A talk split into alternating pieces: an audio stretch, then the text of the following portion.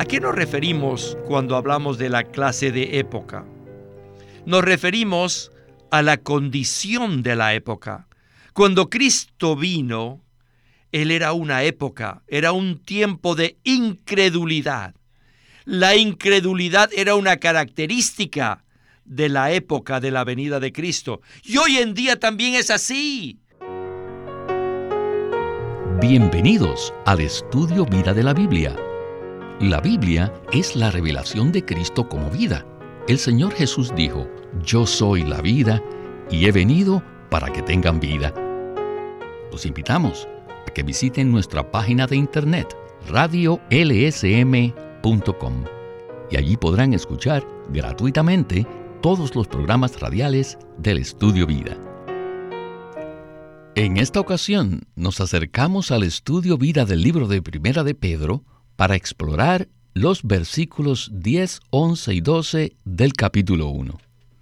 Aunque la contribución total del apóstol Pedro al Nuevo Testamento consta de solo ocho capítulos, el contenido de dichos capítulos es extremadamente amplio.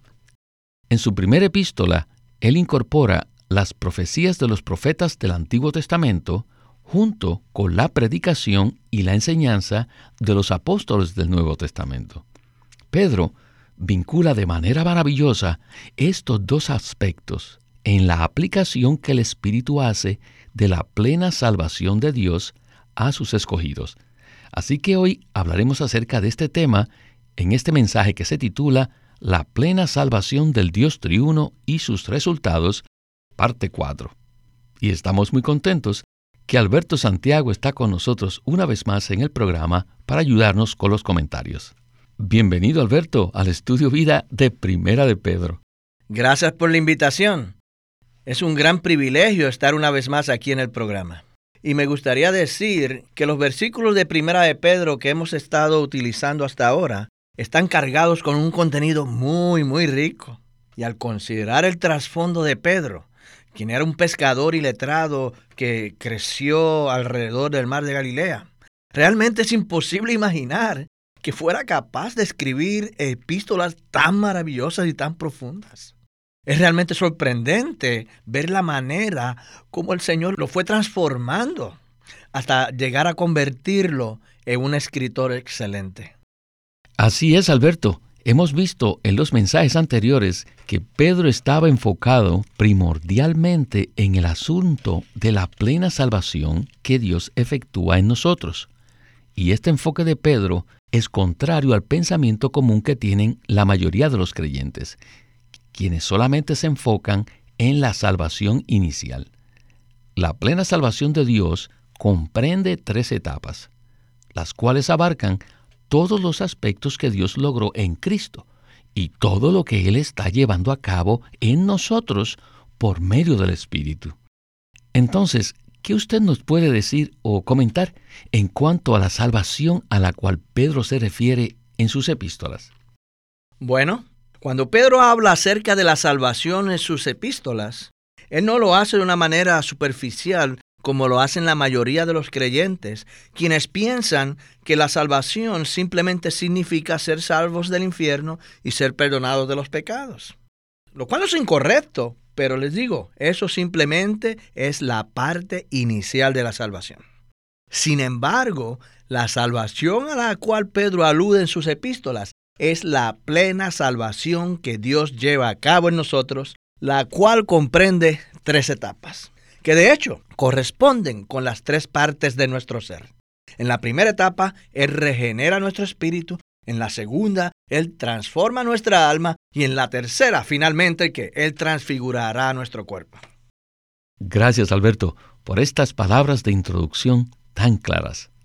En este mensaje haremos referencia principalmente a los versículos 10 al 12 del capítulo 1 de Primera de Pedro, que dicen de la siguiente manera. Acerca de esta salvación, los profetas que profetizaron de la gracia destinada a vosotros, inquirieron y diligentemente indagaron, escudriñando qué tiempo y qué clase de época indicaba el Espíritu de Cristo que estaba en ellos, el cual testificaba de antemano los sufrimientos de Cristo y las glorias que vendrían tras ellos. A estos se les reveló que no para sí mismos, sino para vosotros, ministraban las cosas que ahora os son anunciadas por los que os han predicado el Evangelio por el Espíritu Santo enviado del cielo, cosas en las cuales anhelan mirar los ángeles. No hay duda que necesitamos leer con sumo cuidado estos versículos para que podamos ver la obra que el Espíritu Santo realiza en nosotros a fin de introducirnos en la plena salvación de Dios. Pues bien, creo que con esta preciosa introducción estamos ya listos para iniciar el primer segmento del mensaje. Escuchemos a Witness Lee y el estudio vida de Primera de Pedro. Adelante. Ahora, quiero que presten atención específicamente a estos tres versículos, 10, 11 y 12, acerca de cómo el Espíritu aplica a nosotros la regeneración del Padre y la redención del Hijo. Y Él lo hace por medio de dos cosas, mediante las profecías de los profetas del Antiguo Testamento y segundo, por medio de la predicación de los apóstoles del Nuevo Testamento. Aleluya. Estos son los dos grupos de personas que aplicaron la plena salvación de Dios al pueblo escogido de Dios. Estos tres versículos, 10, 11 y 12, no son muy superficiales. Acerca de la gran salvación que Dios efectúa, los profetas del Antiguo Testamento escudriñaron en qué tiempo y en qué clase de época tendría lugar esta obra maravillosa que Cristo realizaría. ¿Qué nos indica la palabra escudriñar? Nos indica que ellos indagaron, buscaron, estaban escudriñando y yendo en pos de esto. Ellos buscaban, pero ¿qué buscaban? ¿Qué es lo que buscaban? Buscaban acerca de cuándo, en qué tiempo vendría el Mesías. ¿Qué tiempo? ¿Qué clase de tiempo vendría el Mesías? Existen muchos versículos en las profecías del Antiguo Testamento que nos indican que el ungido de Dios, el Mesías, Cristo, sufriría. Y sufriría para salvar al pueblo de Dios. Y sufriría para cumplir el propósito de Dios. Ciertamente Él era a quien Dios había dado la comisión divina de cumplir su plan. Y para esto Él debía sufrir. Y los profetas en los tiempos del Antiguo Testamento sabían esto y dedicaron mucho tiempo para investigar cuándo este Mesías sufriría. Alberto, es muy interesante lo que acaba de decir Winnesley. Hemos escuchado que la aplicación de la plena salvación de Dios mediante el Espíritu involucra tanto las profecías del Antiguo Testamento como las enseñanzas y la predicación de los apóstoles del Nuevo Testamento. Así que por ahora, ¿qué tal si nos enfocamos en las profecías del Antiguo Testamento? En el proceso de la plena salvación de Dios, los sufrimientos y la crucifixión de Cristo son el punto clave. Los profetas del Antiguo Testamento dedicaron mucho tiempo para investigar acerca del tiempo en que eso sucedería, y ellos conocían algo al respecto. Entonces, en cuanto a este punto, ¿qué nos podría usted agregar? Los profetas del Antiguo Testamento realmente dedicaron mucho tiempo a escudriñar las escrituras. Por ejemplo, si ellos hubieran investigado en Génesis 3.15, podrían darse cuenta que la simiente de la mujer sería herida en el calcañar. Y al estudiar el capítulo 9 del profeta Daniel, podrían darse cuenta que el Cristo que vendría sería crucificado. Así que al estudiar estos dos libros, ellos podrían conocer el tiempo exacto en que el Mesías sería crucificado. Es decir, el momento en que Cristo sufriría y entraría en su gloria.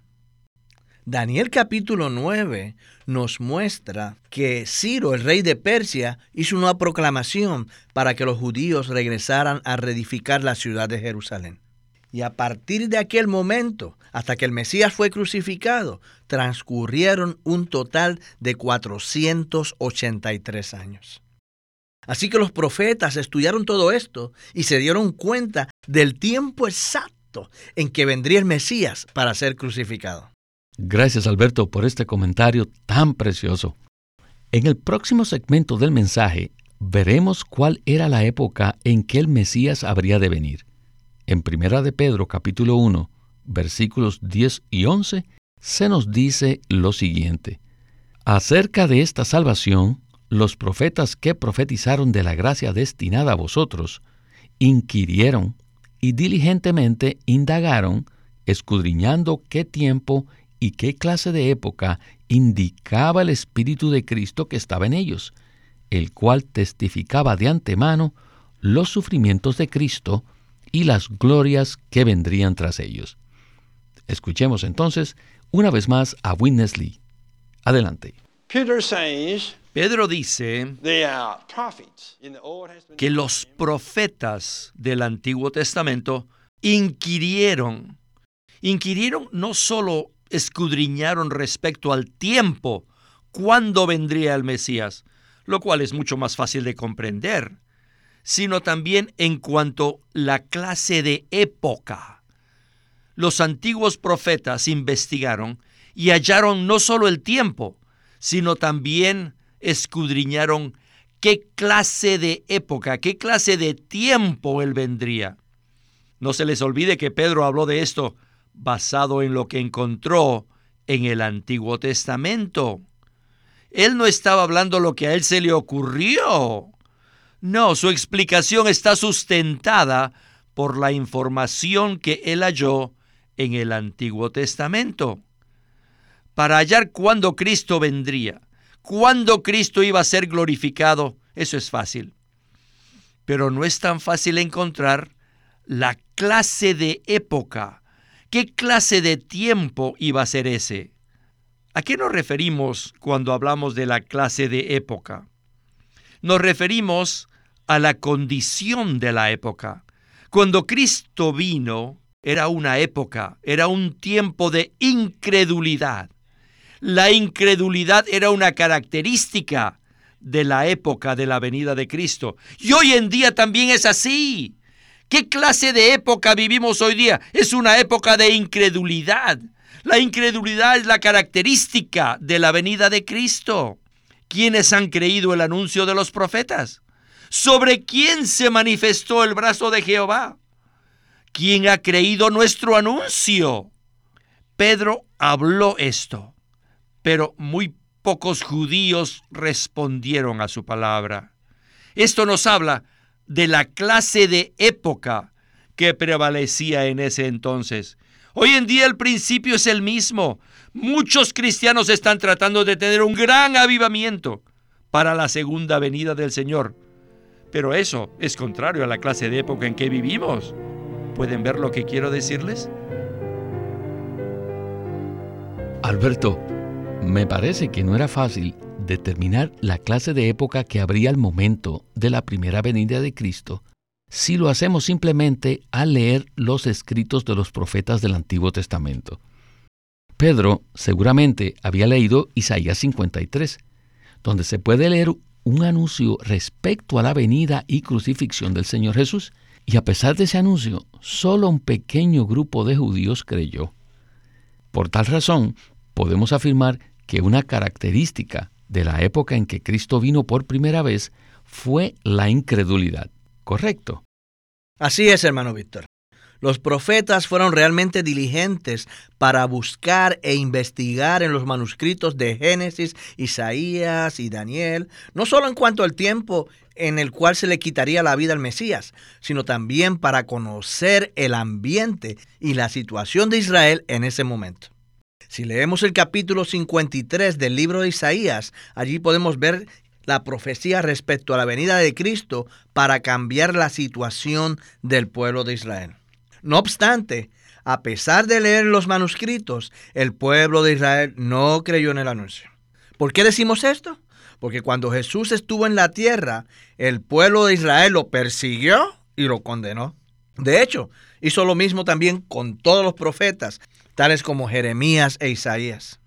A pesar de que los profetas hablaron acerca de la venida de Cristo para rescatar a Israel, nadie les creyó. Incluso Isaías dice en el capítulo 53 y el versículo 1, ¿quién ha creído a nuestro anuncio? ¿Y sobre quién se ha manifestado el brazo de Jehová? Así que con solo leer este versículo de Isaías podemos darnos cuenta qué clase de ambiente era el que prevalecía en el tiempo de la crucifixión de Cristo. Este era un ambiente de que lleno de incredulidad por parte del pueblo judío. Igualmente, en el libro de Daniel capítulo 9 y versículo 25, se habla de un tiempo en el cual se reedificaría y se restauraría el templo en la ciudad de Jerusalén. Eso indica que en aquel tiempo habría mucha degradación, mucha desolación y cautividad. Por tanto, los tiempos de la venida del Mesías no solo serían tiempos de incredulidad, sino también tiempos de cautividad. Es realmente maravilloso el poder ver cómo los profetas indagaron diligentemente en estas cosas y cómo el Señor les reveló muchas cosas. Al final del segmento anterior, Windesley dijo que muchos cristianos están tratando de tener un gran avivamiento para la segunda venida del Señor, pero que eso es contrario a la clase de época en la cual viviremos. De hecho, la clase de época que había en la primera venida de Cristo es muy similar a la que habrá durante su segunda venida. Entonces, Alberto, ¿qué tal si usted nos comenta algo más en cuanto a este punto tan crucial? Sí, cómo no. Si observamos la historia del cristianismo en el siglo XX, nos daremos cuenta que ha habido un periodo de entre 100 a 200 años llenos de aviamientos, donde el Señor se ha estado moviendo por toda la tierra. En el cristianismo realmente se han llevado a cabo grandes campañas evangelísticas y muchos, muchos esfuerzos por lograr tener un gran avivamiento. No obstante, al leer Primera de Pedro, nos damos cuenta que la época de la segunda venida del Señor será un tiempo lleno de incredulidad. La mayoría de las personas serán incrédulas. Y no debemos esperar entonces que miles de personas sean salvas. Claro está, nosotros los creyentes del Nuevo Testamento necesitamos hablar acerca de Cristo y su venida. Pero no obstante, necesitamos darnos cuenta que confrontaremos con una generación completamente incrédula. Esto que usted acaba de mencionar es como una transición a lo que hablaremos en el último segmento del mensaje. En 1 Pedro capítulo 1 versículo 12 se nos dice así: A estos se les reveló que no para sí mismos, sino para vosotros, ministraban las cosas que ahora os son anunciadas, por los que os han predicado el Evangelio por el Espíritu Santo enviado del cielo, cosas en las cuales anhelan mirar los ángeles. Escuchemos entonces a Winnesley y la conclusión de este estudio vida de Primera de Pedro. Quiero darles una pequeña ilustración. ¿Saben lo que estoy haciendo aquí? Estoy predicándoles a ustedes. Y creo que mientras estoy aquí predicándoles, el Espíritu está aplicando. ¿Aplicando qué cosa? Está aplicando la plena salvación de Dios a todos ustedes. ¿Quieren saber cuál es mi mayor gozo? El mayor gozo que tengo en mi interior. ¿Saben cuál es? El Señor lo sabe. Y es que los santos reciban a Cristo mediante la aplicación del Espíritu. Mi mayor gozo, mi gozo superlativo, el máximo gozo que tengo, es que los santos reciban la aplicación de la plena salvación mediante este ministerio y por el Espíritu enviado desde los cielos. Pedro dice en el versículo 12, os son anunciadas por los que han predicado el Evangelio, por el Espíritu Santo enviado del cielo. Así que esto es celestial. Esto es, esto es de verdad que es así. Esto está ocurriendo ahora. Esta es una realidad espiritual. Y entonces, hermanos y hermanas, ¿qué deben hacer ustedes? Vayan a predicar. Los apóstoles no son los únicos que pueden predicar. Mientras ustedes prediquen a Cristo, estarán incluidos entre los que predican el Evangelio por el Espíritu Santo enviado desde el cielo. Pues bien, Alberto, al escuchar el segmento anterior, nos queda claro que participar en la predicación del Evangelio es muy importante, porque el Espíritu usa la enseñanza y la predicación apostólica para aplicar a nosotros la plena salvación de Dios, ¿verdad? Así es, hermano Víctor. En la eternidad pasada, Dios el Padre elaboró un plan para regenerar al hombre y el Hijo llevó a cabo ese plan para redimirnos. No obstante, sin la aplicación del Espíritu, nada de lo que Dios planeó y que el Hijo logró podría ser aplicado a los seres humanos. En otras palabras, ni siquiera seríamos salvos en este momento. Así que el punto principal aquí es que el Señor necesita que nosotros prediquemos y ministremos para introducir a las personas en la salvación de Dios.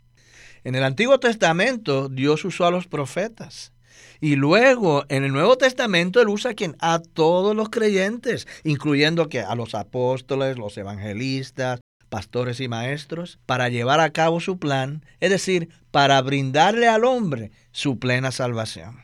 Si el Espíritu no hace esto, y si nosotros no predicamos, ¿cómo entonces podría el hombre recibir la aplicación de una salvación tan maravillosa? Por tanto, es extremadamente crucial que nosotros ministremos y prediquemos al Cristo todo inclusivo a las personas, para que entonces Dios pueda obtener un pueblo, así como lo hizo en el Antiguo Testamento. Alberto, no puedo más que decir amén, amén a esta palabra. Pedro habla acerca de esto en el versículo 12 y nos dice que la predicación de los apóstoles del Nuevo Testamento y las profecías de los profetas del Antiguo Testamento son las únicas herramientas que el Espíritu usa para aplicar la plena salvación del Dios triuno a los escogidos de Dios. No obstante, al leer estos versículos con atención, nos damos cuenta que no solo los primeros apóstoles del Nuevo Testamento son responsables de la predicación y la enseñanza del Evangelio, sino que también todos nosotros somos responsables. ¿Correcto? Por supuesto que sí, hermano Víctor. A pesar de que vivimos en una generación llena de incrédulos, con todo y eso, tenemos la obligación de predicar y ministrar a este Cristo maravilloso a las personas. Cuando Cristo vino a la tierra por primera vez, se respiraba un ambiente lleno de incredulidad y cautividad entre el pueblo judío. Igualmente, Cristo fue crucificado por esa clase de generación de incrédulos. Les digo, hoy día también, cuando nosotros nos preparamos para la segunda venida del Señor, también estamos viviendo que en una generación igualmente incrédula. Por lo tanto, necesitamos ministrar a Cristo, necesitamos anunciarle y necesitamos predicarle para que la aplicación del Espíritu pueda llevarse a cabo. Y para concluir, quisiera agregar que este llamado para ministrar las riquezas inescrutables de Cristo no es únicamente para un determinado tipo de personas o para una clase especial de personas dotadas. No, esto es un llamado para todos los hijos de Dios. Aunque es cierto que no tenemos la misma capacidad ni el mismo don, en principio todos debemos estar involucrados en esto. Podemos, Sí, todos podemos ministrar a Cristo a nuestros amigos, a nuestros parientes, a nuestros colegas, para que la plena salvación de Dios pueda ser aplicada a toda clase de personas. Gloria al Señor, Alberto, por la salvación completa que Él está llevando a cabo en nosotros. Bueno, esto concluye nuestro mensaje de hoy y quiero darle las gracias por su cooperación en el estudio vida de la Biblia con Witness Muchas gracias por invitarme. Siempre es un gozo estar aquí en el programa. Este es Víctor Molina haciendo la voz de Chris Wilde, Alberto Santiago la de Bill Lawson y Walter Ortiz la de Witness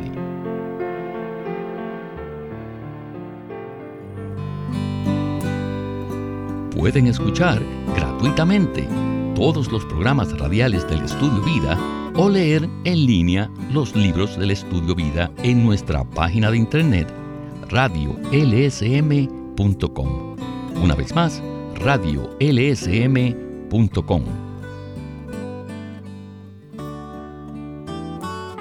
Living Stream Ministry es una casa publicadora de los libros de Watchman Nee y Witness Lee. Y queremos decirles que entre ellos hay uno titulado El sacerdocio por Witness Lee. En este libro, Witness Lee analiza a los sacerdotes del Antiguo Testamento para mostrar que ellos son una figura de los creyentes neotestamentarios, los que son ahora el verdadero sacerdocio universal. En el Antiguo Testamento los sacerdotes eran diferentes del resto de la gente porque habían sido escogidos y separados de las doce tribus para ser los únicos que servían a Dios y por lo tanto tenían comida especial, vestiduras especiales y trabajo especial. Si desean conocer estos aspectos de su vida cristiana, les recomendamos este libro, El sacerdocio por Witness Lee. Un libro que profundiza la tipología del sacerdocio del Antiguo Testamento y que nos ayuda a desarrollar nuestra función sacerdotal. Acuérdense que todos los creyentes son ahora un sacerdocio santo y universal. Ahora hemos sido separados de todo el mundo para servir solamente al Señor. El sacerdocio por Witness Lee. Queremos animarlos a que visiten nuestra página de internet libroslsm.com. Allí encontrarán los libros impresos del Ministerio de Watchman Nee y Witness Lee la Santa Biblia versión recobro con sus notas explicativas y también encontrarán folletos, himnos, varias publicaciones periódicas y libros en formato electrónico. Por favor, visite nuestra página de internet libroslsm.com. Una vez más, libroslsm.com. O llámenos a nuestro teléfono gratuito 1 800 810 1149. 1-800-810-1149. Además, si desean, pueden comunicarse con nosotros enviándonos un correo electrónico a estudiovida.lsm.org. Una vez más, estudiovida.lsm.org.